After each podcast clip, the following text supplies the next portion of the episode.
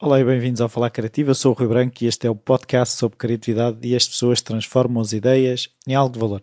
Desta vez é mais um dos textos que eu costumo escrever em versão áudio e o título do texto desta semana é Convite ao Caos.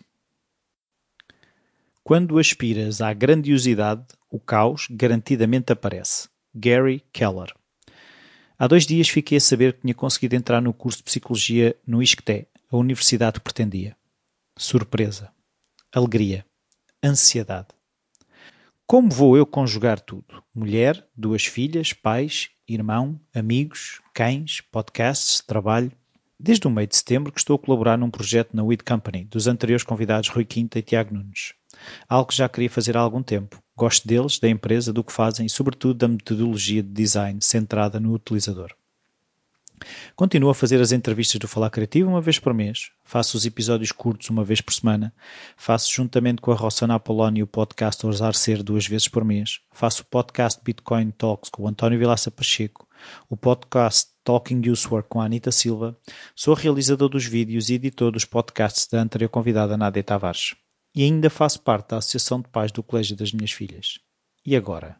Onde é que entra uma licenciatura? onde entra o tempo para o estudo, para as aulas. O que dizer que não? Durante muito tempo me achei preguiçoso, por várias situações, por ter deixado de fugir determinadas oportunidades que, consigo ver agora, foi por medo e não por preguiça. Talvez nunca tenha sido preguiçoso. Talvez tenha sido esse receio do desconhecido, o receio de falhar, que me fez não agir. Olhava à minha volta e via outros a terem vidas cheias de sucessos, oportunidades que aproveitaram e que lhes deu os frutos que na altura invejei. Não tenho a disponibilidade financeira que muitas pessoas da minha idade têm, amigos, conhecidos, e sempre associei isso à minha dita preguiça, à minha dita falta de coragem.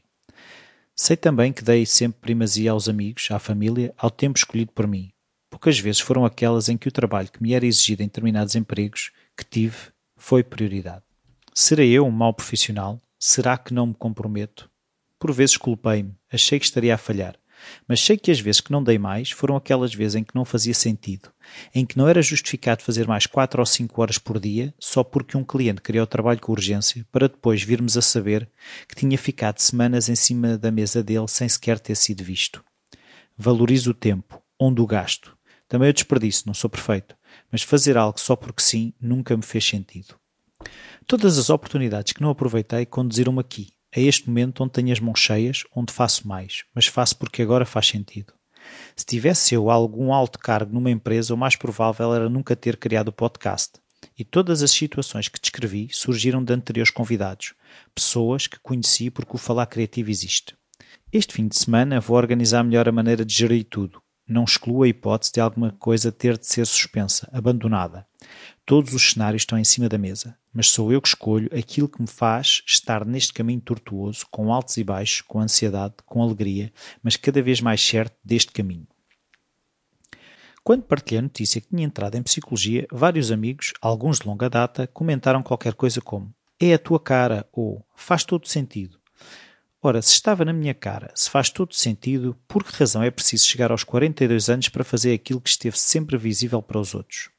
Sei que sou miúpe, mas passa mais por não ter tido a presença e a coragem de seguir aquilo que estava escarrapachado na minha maneira de olhar para o mundo. Ou não. Eu precisei sim de aprender a ver o mundo antes de conseguir ver a minha cara. Teria talvez sido um percurso mais pobre, onde tivesse menos para oferecer. Quero acreditar, sim, quero, que a experiência de vida que tenho agora me permitirá ajudar como um psicólogo consegue ver vários ângulos, que consegue sentir os outros de uma forma mais real e menos académica. Por exemplo, em 2012 tirei o curso de treinador de basquetebol, modalidade que gosto, que pratiquei enquanto jovem. Foi isso que me permitiu ter acesso à pós-graduação em Psicologia do Desporto que concluí há dois meses. E foi essa pós-graduação o fator de desempate que me fez ter acesso à vaga para o curso de Psicologia que agora embarco. Ao contrário do que esperamos, desejamos, pensamos, o caminho não é a direito. Pode ser, mas poucas vezes o é. São as exceções que confirmam a regra, como por exemplo o anterior convidado Felipe Andrade, que aos 11 anos decide que quer desenhar para a Marvel e 20 anos depois conseguiu. No meu caso, a minha inclinação para o comportamento humano, para o potencial humano, demorou mais até chegar a este momento em que inicio uma nova etapa, mas desta vez mais focada e segura. Na conversa com a anterior convidada, Cristina Nobres Soares, sobre a minha entrada para este curso, disse-me: Grande caminho tens feito desde que te conheci. Deves estar orgulhoso de ti. Hoje estou. E é isso. Hoje estou orgulhoso de mim. Nada garante que amanhã deixe de estar, mas tem sido um caminho que o podcast criou. E como o podcast foi criado por mim, fui eu que o criei. Uh, pode parecer presunção, mas há momentos da, da, nossa vida em que temos que ser mesmo donos daquilo que nos acontece e esses momentos são sempre. O que acontece de bom e o que acontece de mau é nosso. Fomos nós que o criámos de alguma forma ou permitimos que nos alterasse desta ou daquela maneira.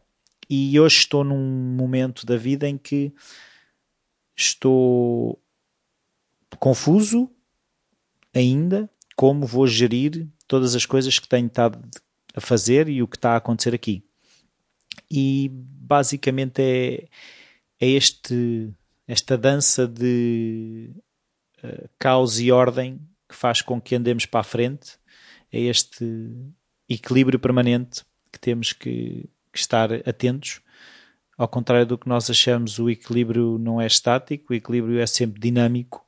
Há sempre forças a puxar para um lado e forças a puxar para o outro, e temos que sempre estar a equilibrar. E uma das forças é estar aqui a escrever estes textos para acabar também por uh, fazer um bocadinho de sentido para mim e na esperança de também fazer sentido para, para quem me ouve. E os, e os ouvintes, eh, eu acredito que sejam muitos, pelos downloads eu consigo ver que os ouvintes são cada vez mais, mas continuo a ter aquele problemazinho que referi já várias vezes, que é o problema de feedback. São poucas as pessoas que contactam o podcast e ajuda sempre a perceber também um bocadinho uh, o que é que faz mais sentido para vocês e de que forma é que faz sentido. Muito obrigado por estarem aí. Já sabem, partilhem os episódios com quem acham que vale a pena. Passem pelo iTunes para deixar as avaliações e as críticas. E passam também pelo Patreon se quiserem apoiar o Falar Criativo. E por hoje é tudo. Até para a semana.